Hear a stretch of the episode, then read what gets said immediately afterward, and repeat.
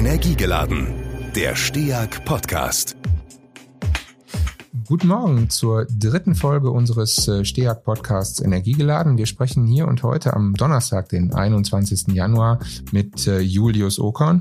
Herr Okon ist im Hause STEAG verantwortlich für Projektplanungen rund um das Thema Wasserstoff. Und äh, da das Thema Wasserstoff und die Frage, was man mit diesem Element so alles anfangen kann im Zuge einer weiteren erfolgreichen Gestaltung der Energiewende derzeit in aller Munde ist, haben wir uns entschlossen, einmal mit ihm über dieses Element, seine Eigenschaften und die Marktchancen, die sich damit verbinden, zu sprechen. Schönen guten Morgen, Herr Okon. Schönen guten Morgen für die Hörerinnen und Hörer sei noch mitgegeben, äh, natürlich äh, in absoluter Übereinstimmung auch mit den Corona-Regularien sprechen wir heute über Telefon. Ähm, damit die Interaktion vielleicht ein bisschen flüssiger und geschmeidiger ist, haben wir dazu noch ein Videosignal. Ich berichte Ihnen das jetzt nur. Ähm, Herr Okon und ich sitzen uns also ähm, virtuell gegenüber und äh, führen jetzt sozusagen ein richtiges Gespräch, aber eben mit der gebotenen Distanz zum Wohle und zum Schutz aller Beteiligten. Thema Wasserstoff. Ähm, wir haben im Verlauf des vergangenen Jahres erlebt, dass es äh, seitens der Bundesregierung eine nationale Wasserstoffstrategie äh, gegeben hat, dass eine erarbeitet worden ist. Die Europäische Union hat sich geäußert und inzwischen auch einzelne Bundesländer. Herr Ockern, ähm, wenn Sie uns äh, mal einordnen würden, was ist der Sinn und Zweck und welche Zielstellung verfolgen die politischen Akteure mit dieser Rahmensetzung? Ja, im Rahmen der Energiewende ist ähm, das ähm, Thema Wasserstoff ja von, von einer zentralen Bedeutung, ähm, äh, neben vielen anderen. Und da hat die äh, Regierung, wie, wie ja auch die EU, haben sich äh, Ziele gesetzt im vergangenen Jahr und haben politische Ziele gesetzt zur Erzeugung zunächst, zur Erzeugung von Wasserstoff, ähm, weil dort eben Potenzial gesehen wird, Wasserstoff als Element, als zentrales Element auch in der Energiewende ähm, einzusetzen und dies auch vermehrt, vor allen Dingen im Hinblick auf grün, sogenannten grün erzeugten Wasserstoff ähm, mit dem Schwerpunkt zu versehen gewissermaßen. Sie haben jetzt zwei, drei Punkte angesprochen, da hacke ich nochmal ein. Ähm, Sie haben gesagt, zunächst mal bezogen auf die Erzeugung. Ähm, da würde mich interessieren, ähm, jenseits der, der Frage der Erzeugung des Wasserstoffs, wenn er denn dann da ist, was kann man denn mit ihm machen? Ähm, ja, wenn er denn dann, wenn er denn dann da ist, also äh, wenn er denn dann da ist, lässt sich mit Wasserstoff viel machen. Also Wasserstoff ist ja ein allgegenwärtiges Element. Ähm, das ist, das uns überall begegnet. Manchmal wird es auch so ein bisschen als Mythos bezeichnet oder als als Lösungselement äh, aller Fragen der Energiewende. Das würde, so weit würde ich jetzt nicht gehen.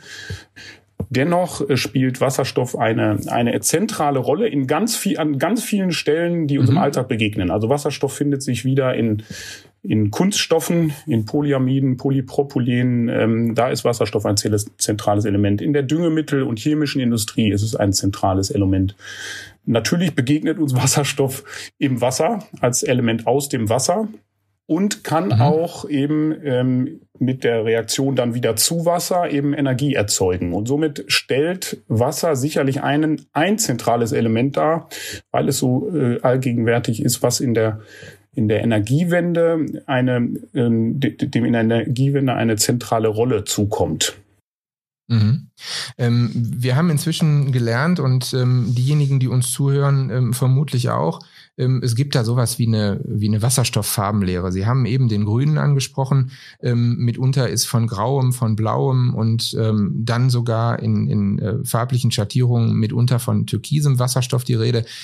Vielleicht können wir das mal einordnen, was das äh, im Einzelnen bedeutet, was sich dahinter verbirgt, dass man bei dem einen Wasserstoff, der ja von der chemischen Beschaffenheit her eigentlich identisch ist, ähm, eben von grünem, da von blauem äh, oder aber eben von grauem äh, spricht mir sind diese Schattierungen und Farbdiskussionen äh, bewusst. Ich denke, man kann das etwas mit etwas abgehobener äh, technischer Distanz zumindest äh, betrachten.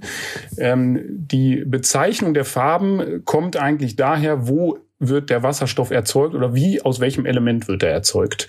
Die, und da geht es von der Reinrassigkeit des grünen Wasserstoffs, so nenne ich das mal, ähm, ist ähm, vielleicht ein etwas, etwas blödes Wort, aber von der ähm, Beschaffenheit des Wasserstoffs, also man erzeugt Wasserstoff aus grün erzeugtem Strom, sei es nun Wind oder PV, das ist ja gestaltbar, über eine Elektrolyse ähm, und zerteilt Wasser in die beiden Elemente äh, Wasserstoff und Sauerstoff. Das kennen wir, glaube ich, schon viele von uns zumindest aus dem, aus dem Physikunterricht. Ist also ein, ein altes Verfahren. Ähm, und ähm, die, das ist der sogenannte grüne Wasserstoff. Und dann geht es in allen Schattierungen weiter über, über Grau bis hin zu Türkis. Der grau erzeugte Wasserstoff ist der im Wesentlichen im Moment, das, den will ich noch erwähnen, der ähm, aus heutzutage im Wesentlichen in der chemischen Industrie, wir brauchen ähm, bis, auch jetzt schon, auch in Deutschland, eine große Menge an Wasserstoff und der wird im Wesentlichen aus Erdgas erzeugt. Erdgas ist ja chemisch, besteht aus Kohlenstoff und Wasserstoff und dort, und zwar zu, zu erheblichen Mehranteilen aus unseren Hörerinnen und Hörern sei jetzt gesagt, äh, das ist, äh, haben wir eben im Vorgespräch schon erwähnt, das ist Leben live. Äh, wir führen ein Gespräch ins Homeoffice und Herr Ockern ähm, hat in seinem Haushalt einen Hund und ähm, der Hund äh, hat eben die äh, Funktion, die Hunde so haben. Wenn der Briefträger kommt, wird gebellt und äh, das haben wir jetzt gerade gehört. Also sehen Sie es uns nach. Ähm, Sie sind sozusagen mitten, ähm, mitten im Leben live dabei. So, und jetzt weiter im Text. Ich beginne dann nochmal bei dem, bei dem grauen Wasserstoff. Also genau, in der, ähm, in der chemischen Industrie eine große Rolle und da ähm, wird er aus im Wesentlichen heutzutage aus Methan, also aus Erdgas erzeugt. Ähm, das zu vier Teilen aus Wasserstoff und zu einem Teil dann aus Kohlenstoff besteht. Und da sieht man auch schon, da ist ein großes, da ist also eine große, kann man eine große Menge äh, Wasserstoff daraus erzeugen und das ist der sogenannte graue Wasserstoff. Äh, und in dieser Bandbreite bewegt sich diese ganze Diskussion. Ähm, nun glaube ich, äh, bei solchen Diskussionen immer, das sage, sei gleich vorweg gesagt, Jetzt kann man da sehr lange drüber diskutieren, was ist denn äh, die, die beste Lösung und was ist denn die, die grünste oder die CO2-sparendste Lösung, den Wasserstoff zu erzeugen. Und sicherlich sollten wir auch darauf gucken, was ist die, die beste und umweltverträglichste und klima, klimaneutralste Lösung. Das sollte uns, denke ich, in, in der großen Linie leiten. Jedoch im Detail sollten wir auch flexibel genug sein, zu schauen, ähm, wie, was sind jetzt die entscheidenden Themen. Also womit müssen wir uns beschäftigen, um dieses Thema Wasserstoff Wasserstoff weiter zu entwickeln. Und auf diesem Weg, ähm, der, der dann vielleicht hoffentlich äh, mit, mit der Erzeugung von viel ähm, Wasserstoff aus äh, regenerativen Quellen oder aus regenerativen grünem Strom ähm, entsteht. Auf diesem Weg dahin, denke ich, müssen wir in der Lage sein oder sollten wir aus technologischer Sicht in der Lage sein, flexibel uns die Technologien anzugucken und auch zu schauen, wo sind die Potenziale, wo sind Stellschrauben, wo können wir was ersetzen und das Stück für Stück weiterentwickeln. Mhm. Also wir können jetzt vielleicht ähm, sagen, die, die Farbenlehre, die jetzt für den Wasserstoff gilt, die ist so ein bisschen ähm, der Diskussion entlehnt, die äh, vermutlich die breitere Öffentlichkeit schon ähm, aus der Diskussion über die Beschaffenheit des Stroms kennt. Ähm, auch da wissen wir, ähm, der Strom, der aus der Steckdose kommt, der hat keine Farbe, aber man kategorisiert äh, ihn so ein bisschen im Hinblick auf die Frage, ähm, wie viel CO2 ist ausgestoßen worden bei, bei seiner Erzeugung. Ne? Also insofern Graustrom, Grünstrom. Ähm, und das ist, sagen wir mal, analog, ähm, grob gesprochen, äh, zu übertragen auf, auf das Thema Wasserstoff. Ja, das, das ist eigentlich ähm, eine ähnliche Diskussion, genau. Ja. Ähm, Jetzt haben wir den Wasserstoff äh, und ähm, lassen die Frage, äh, welche Farbe er jetzt ähm, in der Theorie oder in der in der politischen Diskussion hat, äh, mal außen vor. Ähm, wenn wir das Element in hinreichenden Mengen haben, was was können wir damit tun? Ähm, nun, dieses Element bietet eben, und das ist äh, das, was wir eingangs schon so ein bisschen vorschattiert haben, äh, sehr viel Potenzial in der, äh, vor allen Dingen in der weiteren Nutzung. Ähm, und damit in auch unter den Stichworten der in der in der Energiewende, dem großen Stichwort Sektorenkopplung, ähm, denn der Wasserstoff bietet das Potenzial, wenn man ihn also erzeugt hat, lösen wir uns also mal von der Erzeugung, gehen wir zum nächsten Schritt, ähm, ihn wieder zu Strom zu verarbeiten. Das heißt, in, in Stromerzeugungsmaschinen, ähm, Turbinen, äh, Motoren, ihn wieder umzuwandeln in Strom. Das heißt, ähm, man könnte damit Strom gewissermaßen über das über die Brücke Wasserstoff speichern. Das heißt, wenn man dann jetzt mal den, den Idealzustand nimmt, ich erzeuge ihn, wenn die Sonne scheint oder der Wind weht, erzeuge ich Wasserstoff Und wenn ich dann ähm, wieder Strom brauche, das heißt in irgendwelchen schwachen äh, Zeiten, wo ich nicht so viel Wind und Sonne habe, könnte ich den Wasserstoff also wieder umwandeln in, in Strom und hätte damit einen Kreislauf. Natürlich ist das mit Verlusten verbunden, wie jeder technologische ähm, Prozess ja. ist auch das so, dass dort jetzt nicht alles, was an, in Sonnenenergie umgewandelt wird, in Wasserstoff, dann auch wieder hinterher in elektrischen Strom umgewandelt wird. Deshalb muss man auch immer schauen, was ist an welcher Stelle sinnvoll. Dann gibt es die eine Anwendung ähm, im Bereich der Mobilität sicherlich, dass man Wasserstoff ähm, in Brennstoffzellen im Verkehr einsetzen kann, vielleicht auch im, im anderweitig zukünftig, aber im Moment ist das Thema Brennstoffzelle für, ähm, insbesondere wird das verfolgt für, für Lastkraftwagen, also für große, für große Aggregate. Mhm. Sind ja auch schon einige Züge unterwegs äh, auf Wasserstoffbasis, ne? Richtig, genau.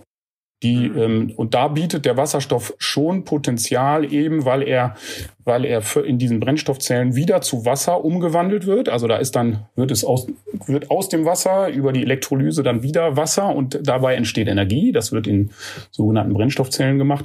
Und damit hätte man auch diese Wasserstofferzeugung mit dem Mobilitätssektor gekoppelt. Also ein Stichwort für die Sektorenkopplung. Und äh, da sind wir dann, da sind wir dann auch, äh, was den Ablauf der chemischen Reaktion angeht, ähm, auch wieder emissionsfrei. Ne? Also die, die Reststoffe in Anführungsstrichen, die dann nach der ähm, Rücknutzung des Wasserstoffs ähm, zum, zum Antrieb der Fahrzeuge äh, übrig bleiben, sind dann eben auch wieder Wasser und Genau, das, ist das, das wäre tatsächlich ja. Wasserdampf. Also damit sind wir völlig emissionsfrei, vor allen Dingen auch carbonfrei, also CO2 oder mhm. CO-frei. Ähm, und das wäre tatsächlich sehr aus heutigen Gesichtspunkten eben sehr umweltfreundlich, zumindest was den Energieumwandlungsprozess angeht. Ähm, das wäre das, da wäre eine Einsatzmöglichkeit also im, im Sektor der Mobilität. Der, ein weiterer Sektor eben mit großem Potenzial, das ist der gerade schon angesprochene, wo, wo derzeit im Wesentlichen eben Erdgas eingesetzt wird, wäre der Wasserstoff zu weiter zu verwandeln. Das wird heute unter dem Stichwort PTX, also Power to X, ähm, wo man also ähm, dann über Stoffe, und hier ist es dann Wasserstoff, ähm, Energieerzeugung umwandeln in Wasserstoff und diesen dann zu weiteren Elementen. Und dann sind das chemische Stoffe. Im Wasserstoff sind das äh, Stoffe wie Methan, das ist dann wieder Erdgas. Also wenn man dem Wasserstoff ähm, in einem Verfahren ähm, C, Kohlenstoff zusetzt, das kann übrigens auch aus CO2, aus abgeschiedenem CO2, aus Abgasströmen geschehen aus Biomasseanlagen oder auch konventionellen Kraftwerken, dann kann man ihn zu Methan umwandeln und hätte dann wieder einen chemischen Stoff oder einen Stoff, den man weiter ja. nutzen kann.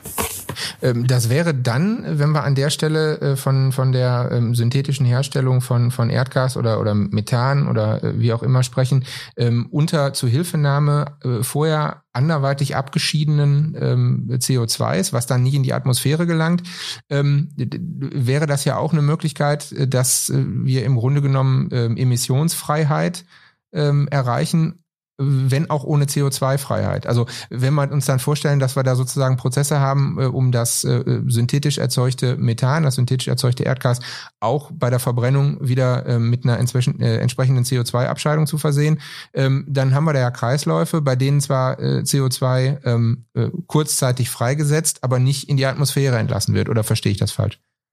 Ganz genau, ganz genau, das wäre jetzt ein, sag mal, ein idealisierter oder vielleicht noch, noch weitergehend ein etwas theoretischer Idealzustand, aber denkbar ist genau ein solcher Kreislauf unter Hinzuführung von Energie. Und wenn man das jetzt eben auch wieder im Idealzustand beschreibt, Sonnenenergie, Windenergie, Daraus, ja. da, da erzeuge ich Wasserstoff und dann unter einem CO2 abgeschiedenen Strom kann ich in einem Verfahren dann eben Methan und das ist genau oder Methanol, das sind dann genau, das ist das, was eben aktuell unter dem Stichwort synthetische Kraftstoffe ähm, ja. kursiert oder fungiert, ähm, kann ich das erzeugen. Das ist genau richtig. Und damit hätte man rein theoretisch einen ähm, und auch technologisch machbar, richtig, ja. äh, einen, einen Kreislauf, in dem CO2 entsteht, aber das CO2 nicht oder nur in sehr geringem Maße, so wie es eben dann die Dichtigkeit der Systeme ähm, hat, ähm, wieder zurück in die Atmosphäre gerät. Jetzt sind Sie aber Steag einer derjenigen, der sich äh, zunächst mal konzeptionell ähm, im, im Projektdesign Gedanken darüber macht, äh, genau wie jetzt, was kann man im Grunde genommen mit, äh, mit dem Wasserstoff tun? Welche ähm, Aufgaben kann er erfüllen und äh, welche technischen Lösungen kann man gewissermaßen da drum bauen, damit man ähm, die, die positiven Eigenschaften dieses Elements äh, doch möglichst passgenau in die bestehende ähm, Erzeugungslandschaft, die, die bestehende Energiewirtschaft einpasst. Ähm, Sie müssen mir vielleicht und den Hörerinnen und Hörern äh, gleich dazu äh, noch einmal erläutern, ähm, was ist sozusagen mit dem, mit dem Wasserstoff im Unterschied zu dem ähm, synthetisch erzeugten Methan? Ähm, der, der Unterschied, der wirklich den Unterschied macht. Denn wir könnten uns ja vielleicht vorstellen, wenn ähm, sozusagen, wie Sie gesagt haben, bei, bei jeder Wandlung äh, auch Energie verloren geht, ähm, dann sagen wir mal direkt äh, vielleicht ein Kraftwerk mit Wasserstoff zu betreiben. Es gibt ja Gaskraftwerke. Ähm, was ist sozusagen ähm, die, die Schwelle oder, oder welche Voraussetzungen müssen technisch noch erfüllt werden, dass man vielleicht ähm, moderne Gaskraftwerke, Steag baut äh, derzeit ja äh, bekanntermaßen eins in, äh, in Herne, äh, mit dem künftig da dann ja auch ähm, ein ziemlich großes Fernwärmenetz versorgt wird mit Wärme. Ähm, was muss erfüllt sein, dass man sagt, äh, ohne den Umweg über eine, eine Synthese künstlicher äh, Kraftstoffe, ähm, wir äh, verwenden da beispielsweise dann auch Wasserstoff äh, und sparen uns dann nochmal den Aufwand der hinterherkommenden ähm, Prozesse für die CO2-Abscheidung? Das, so, das, das ist im Moment technologischer Entwicklungsstand, also das, was Sie ansprachen, die, ähm, die Erzeugung von Wasserstoff in der Elektrolyse haben wir, nehmen wir jetzt mal so zur Kenntnis oder nehmen wir mal hin, als gegeben hin, dann haben wir also Wasserstoff. Und dann ließe sich dieser Wasserstoff tatsächlich auch in, auch jetzt schon ähm, zu einem gewissen Maße in, ähm, in Gasturbinen, Sie sprachen unser, unser äh, Projekt in Herne an, mit verbrennen, das heißt mit zu Energieerzeugung verwenden. Ähm, das gleiche kann man machen in Motoren, in großen ähm, Blockkraftwerk oder BHKW-Motoren, die heute auch heutzutage in vielen Fällen für die Kraft-Wärme-Kopplung, also Erzeugung von Strom und Wärme kombiniert. Sie sprachen ja das große genau. Wärmenetz in, in Herne an oder im, im Ruhrgebiet an der Ruhrschiene dass man also dort Wasserstoff schon, schon jetzt zu einem gewissen Maße mit einsetzen kann. Technologisch ist das möglich. Technologisch ist das auch in, auch mit, ähm, mit den Herstellern, ähm, wie, wie Siemens, GE und anderen schon und auch, auch Japaner sind dort zugange, Mitsubishi schon, schon besprochen und auch schon erprobt technisch. Ähm, großtechnisch ist mir das noch nicht bekannt. Hier sind noch Grenzen gesetzt in dem, in dem Einsatz in der Einsatzmenge vom Wasserstoff, ähm, einfach weil in einer Turbine oder in einem Motor äh, der Wasserstoff anders reagiert und zwar viel schneller verbrennt, viel ähm, viel intensiver verbrennt, als es Erdgas ist, so dass hier und da eben auch andere Temperaturen und andere Themen entstehen, da da Rückkopplungen entstehen können, die die zur Gefahr oder zu einer Explosionsgefahr im, dann im, im Netz ja. sorgen. Das heißt, da ist noch ein Entwicklungsschritt zu gehen ähm, Hersteller sprechen da, da, das haben wir uns angeschaut, äh, von, von BHKWs, aber auch von Turbinen sprechen da so von Größenordnung. Oder haben sich selber zum Industrieziel gesetzt in zehn Jahren. Das heißt, bis jetzt ist 2021, ähm, das Datum ist 2030, also bis 2030 dort äh, die Entwicklung so weit zu haben, dass 100, bis zu 100 Prozent Wasserstoff in diesen Verbrennungsprozessen eingesetzt werden kann. Und damit hätten wir dann eine wirklich CO2-freie ähm, Erzeugung von Strom aus, ähm, aus Wasserstoff. Na gut, ich meine, das ist ja ein überschaubarer Zeitraum und äh, wenn wir uns gleichzeitig vor Augen führen, dass es ja auch noch eine gewisse Zeit dauern wird, bis ähm, eine Erzeugungsinfrastruktur für hinreichende Mengen von Wasserstoff ähm, auch überhaupt ähm, aufgebaut ist, ähm, wird es ja vorher ähm, vermutlich gar nicht so viel Wasserstoff geben, der äh, jetzt dann auf äh, Kraftwerke wartete, um verbrannt zu werden. Ne? Also ähm, wir haben äh, eingangs über die nationale Wasserstoffstrategie gesprochen. Da war ähm, in Summe von fünf plus fünf Gigawatt ähm, Erzeugungsleistung die Rede, die also in den nächsten ähm, Jahrzehnten in äh, Deutschland äh, gebaut werden sollen, um, äh, wie es in dem Papier heißt, den Hochlauf der Wasserstoffwirtschaft äh, zu äh, ja, ermöglichen. Ähm, wie würden Sie das einschätzen, diese, diese Dimension von, von 10 Gigawatt? Ähm, wie viel ähm, Bedarf deckt das, wenn man das vielleicht mal ähm, quantifiziert äh, zum, zum, zum, zum Bedarf, den vielleicht äh, die einzelnen Sektoren haben, die Energiewirtschaft, die, die Mobilität, die Industrie. Ähm, denn wir haben ja gelernt, äh, so wie Sie es auch eben beschrieben haben, die ähm, Eigenschaften des Elements Wasserstoff sind ja so vielfältig. Ähm, da lecken sich ja salopp gesprochen ganz viele die Finger nach. Das ist richtig. Das ist ein eben dadurch, dass das Element so allgegenwärtig ist und auch tatsächlich Potenziale bietet, ähm, wird es wird, beschäftigen sich viele damit. Ähm, Im Moment ist das Thema ja auch sehr sehr bekannt und ähm, in den Medien sehr präsent. Die, wenn man sich die Ziele der nationalen Wasserstoffstrategie anschaut, sind diese äh, diese fünf plus fünf oder diese zehn Gigawatt, die dort in den nächsten Jahren entwickelt werden sollen, erst decken in der Erzeugungsmenge nur einen kleinen Teil ab dessen, was aktuell in Deutschland an Wasserstoff verbraucht wird. Und das im Wesentlichen eben in der ähm, angesprochenen chemischen Industrie oder petrochemischen Prozessindustrie. Und ähm, damit ist damit ist auch ersichtlich die ähm, die hier geht es um die Entwicklung, um den Anschub, ähm, um zu schauen, ähm, wie wie kann man Wasserstoff erzeugen? Welche Potenziale bestehen in Deutschland? Äh, wie kann man das machen? Welche Spieler ähm, und, und Stakeholder finden sich dort zusammen? Ähm, und wir haben ja auch mit dem, mit dem Reallabor in, in Fenne ein solches Projekt gewonnen ähm, was gefördert ist. Und genau an der Stelle sind wir, und das ist auch das Ziel der nationalen Strategie. Nun deckt der Wasserstoffbedarf, wenn man das jetzt wieder zu Ende denkt, äh, will, also mit dem Ziel Wasserstoff möglichst auch grün, also regenerativ vollständig zu erzeugen, ist das erstmal ein Ziel, ein politisches Ziel.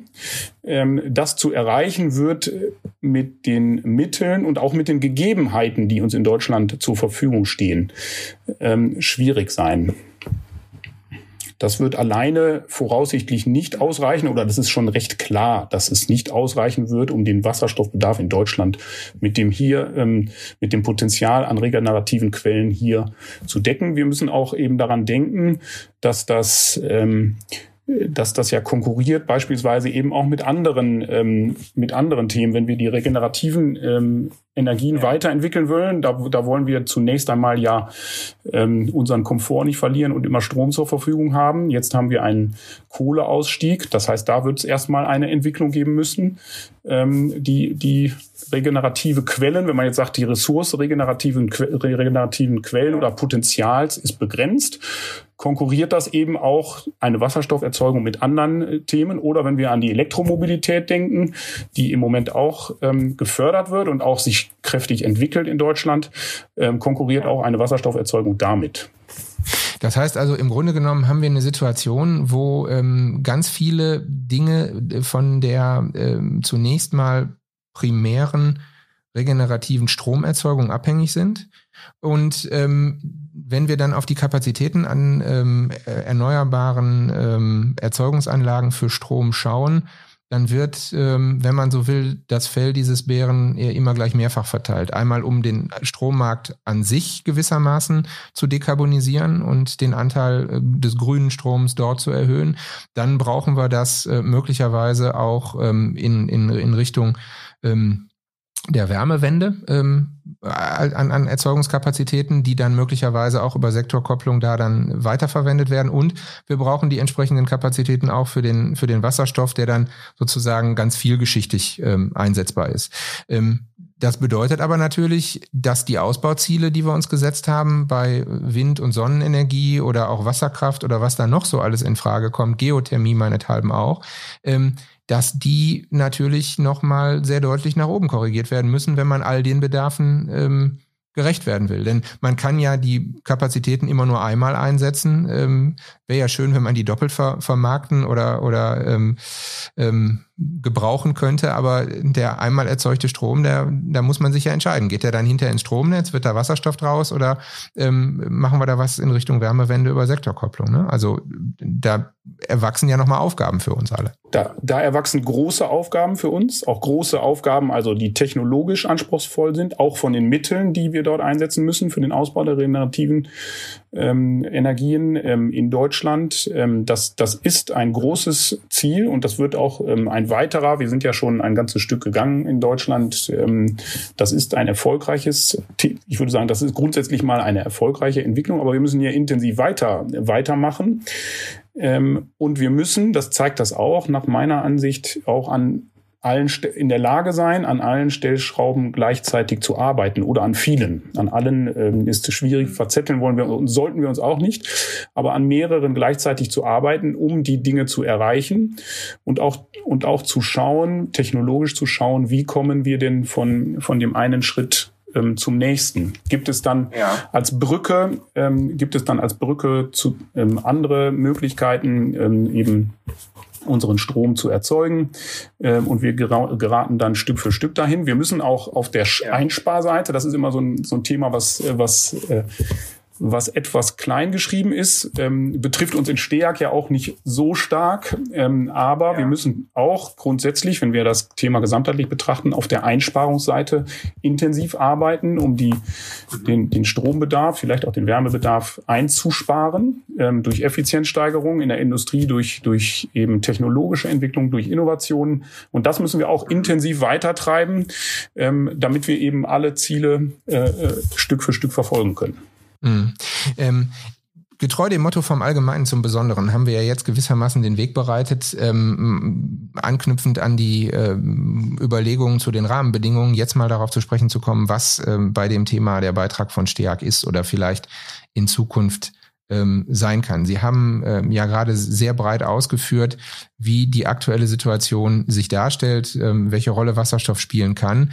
Ähm, wie sieht der Beitrag von STEAG bei dem Thema aus? Was macht STEAG mit Wasserstoff?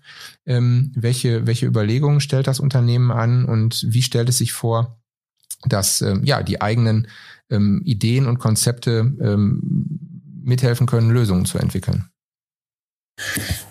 Ja, nun, wenn man wieder von diesem ganz grundsätzlichen Thema kommt, dass man, dass wir schauen äh, und sagen, und wir sind davon überzeugt als Stärk, denke ich, also zumindest viele der Kolleginnen und Kollegen, mit denen ich spreche, dass Wasserstoff eine Rolle spielen kann und auch wird, technologisch im, in der Energieerzeugung und auch in der Umwandlung, dann ist es ähm, als Unternehmen im Energiebereich, glaube ich, einfach sehr logisch, dass wir uns auch damit technologisch beschäftigen. Und wo, wo, wo setzen wir dort an? Das ist dann durchaus weiter zu denken, ganz logisch weiterzuentwickeln an den Stellen, wo wir uns bisher auch schon äh, damit beschäftigt haben. Das geht von der von der frühen Planung, Konzeptionierung von Wasserstofferzeugungs- und auch Umwandlungsanlagen ähm, hin zum zum Betrieb solcher Anlagen das, das ist mit, mit Kooperationspartnern der Fall. Das geht auch zur weiteren Nutzung, also zur Wiederverstromung. Da wären wir dann wieder im, im eben im ursprünglichen, ja in unserem ursprünglichen Geschäft der Stärk, also Umwandlung und Erzeugung von ja. Umwandlung von Energieträgern zur Erzeugung von Strom und Strom und Wärme gewissermaßen. Ähm, das heißt, das passt ähm, sehr gut zu dem, was wir machen und zu unseren, ich würde sagen, zum, zum Herzen unseres Unternehmens und ja. ist eben ein, eine technologische Weiterentwicklung. Und es bieten sich über die, über die Themen der Ingenieure, die sich mit dem Prozess, das heißt mit dem Transport von Wasserstoff auseinandersetzen. Da geht es um Rohrleitungen, aber eben, dass wir, was wir gerade angesprochen haben, auch um die, um die ähm, Umwandlung in Strom, um die Verbrennung von Wasserstoff, äh, deren Randbedingungen, Gegebenheiten. Ähm, das sind, das sind so Themen der Planungs- und Engineering-Seite, aber auch eben hin zum Betrieb solcher Anlagen und hin zur Vermarktung. Da denke ich an, auch ähm, an unsere Stärkaktivitäten des Wasserstoffs, ähm, Vermarktung im Mobilitätssektor, aber auch in anderen Sektoren, in der, in der chemischen Industrie, in der Stahlindustrie. Und das sind Themen, mit denen wir uns aktuell ja in Projekten beschäftigen und die auch sehr gut ähm, zu uns passen. Und diese, mhm. und diese eben nicht nur national, sondern möglicherweise auch international weitertreiben. Ja, das ist ja, ähm, das ist ja auch durchaus etwas, was Steag in der Vergangenheit äh, auf Grundlage anderer Energieträger getan hat. Wir sind ja nicht nur ein nationales, wir sind ein international aufgestelltes äh, Unternehmen und ähm, das, was Sie gerade beschrieben haben, das passt ja äh, in der Tat ähm, auch sehr gut zu der ähm, unternehmerischen Tradition des Hauses. Ähm, Ermöglicher zu sein auf, auf der Grundlage des langjährig erworbenen technischen und energiewirtschaftlichen Know-hows für äh, innovative Lösungen äh, rund um Energie. Und äh, naja, ich versuche jetzt den neudeutschen Begriff des Enablers ein bisschen zu vermeiden, aber ähm, genau darauf läuft's ja ähm, hinaus. Ich muss jetzt nochmal auf den Projekt, äh, den, den ähm, Aspekt ähm, der internationalen Dimension kurz zu sprechen kommen, denn ähm, eingangs haben wir ja auch gesagt, äh, die Erzeugungskapazitäten, die in Deutschland in Sachen Wasserstoff in den nächsten Jahren geplant und vorstellbar sind, die sind ja äh, nicht ausreichend, um wirklich dafür zu sorgen, dass wir von einer ähm, kohlenstoffbasierten Volkswirtschaft uns entwickeln zu einer wasserstoffbasierten. Also braucht es ähm, irgendwo in der Welt ähm, entsprechende große Erzeugungskapazitäten ähm, über Bedarf hinaus, äh, die dann, sagen wir mal, auch international verteilt werden können. Ähm, welche Möglichkeiten bieten sich da an? Gibt es da, gibt's da schon Ideen und Überlegungen? Ja, auch da, wenn wir wieder beginnen mit der nationalen Wasserstoffstrategie, die, die sagt dort, erkennt, die erkennt also den viel größeren Bedarf als das Potenzial, was dort jetzt eben in den nächsten Jahren hier in Deutschland entwickelt äh, werden soll an Wasserstofferzeugungs- oder Wasser, an Wasserstoffbedarf und sagt dort jetzt und stellt auch Mittel dafür zur Verfügung, dass dieser Wasserstoff auch international erzeugt werden kann. Ähm, und dort wird auch recht konkret gesagt, das sollte in Regionen geschehen, wo eben grüner Wasserstoff erzeugt werden kann. Da, äh, da gibt es dann äh, Regionen in Afrika, im nördlichen Afrika, die dafür geeignet sind wo also großes Potenzial, auch da zumindest wieder theoretisch sehr großes Potenzial äh, der Erzeugung aus Sonne und aus Wind, also der Stromerzeugung und damit der Umwandlung in Wasserstoff besteht. Ähm, somit ist erstmal deckt die nationale Wasserstoffstrategie schon das ganzheitliche Thema ab, was, was ja sehr gut ist, was ja. auch eine gute Grundlage ist.